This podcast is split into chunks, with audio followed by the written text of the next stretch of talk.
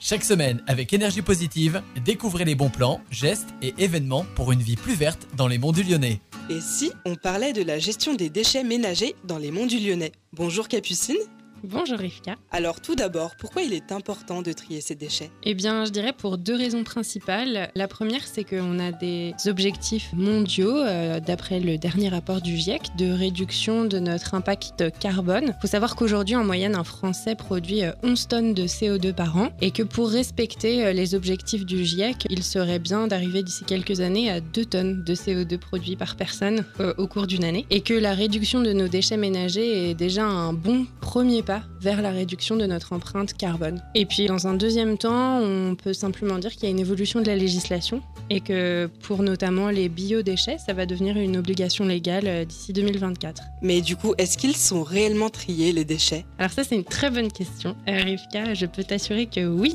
car je suis allée visiter euh, nos centres de tri des sacs jaunes par exemple. Pour les habitants des Monts du Lyonnais, les sacs jaunes sont emmenés chaque semaine au centre de l'entreprise Paprec à Chassieux, qui trie donc euh, l'intégralité des sacs jaunes et euh, revend ensuite les matières euh, recyclables. Et pour les sacs noirs, ils sont enfouis au centre d'enfouissement de Roche-la-Molière. Et du coup, on peut mettre quoi dans les sacs jaunes? Alors de plus en plus de choses. Depuis octobre dernier, les consignes de tri du sac jaune se sont vraiment étendues au sein de la communauté de communes des Monts du Lyonnais. On peut mettre tout simplement tous les emballages produit chaque jour. Je donne des exemples qui font un peu souvent débat. Donc si vous êtes habitant de la communauté de communes des Monts du Lyonnais, sachez que vous pouvez mettre dans le sac jaune tout ce qui va être euh, gobelet en plastique ou en carton, tout ce qui va être euh, boîte de conserve ou assiette en carton, même un petit peu souillé à partir du moment qu'il n'y a plus de nourriture dessus, pas besoin de les rincer, c'est tout bon. Vous pouvez également mettre euh, tout ce qui va être emballage de goûter et emballage pourquoi pas même de Kleenex et toute la petite cartonnette qui est inférieure à la taille boîte de chaussures. Par contre, ce que l'on ne peut pas mettre dans le sac jaune encore euh, au sein de la communauté de communes, c'est le papier. On a bien conscience que plusieurs euh, régions de France appliquent déjà ce geste-là. Notre outil de tri n'est pas encore adapté, mais on y travaille et on espère vraiment que ça sera bientôt possible. Et on ne peut également pas mettre dans les sacs jaunes euh, les mouchoirs en papier ou les serviettes en papier par exemple. Et ce qu'il faut retenir, c'est que si vous avez un doute, vous pouvez télécharger l'application de Citeo, C-I-T-E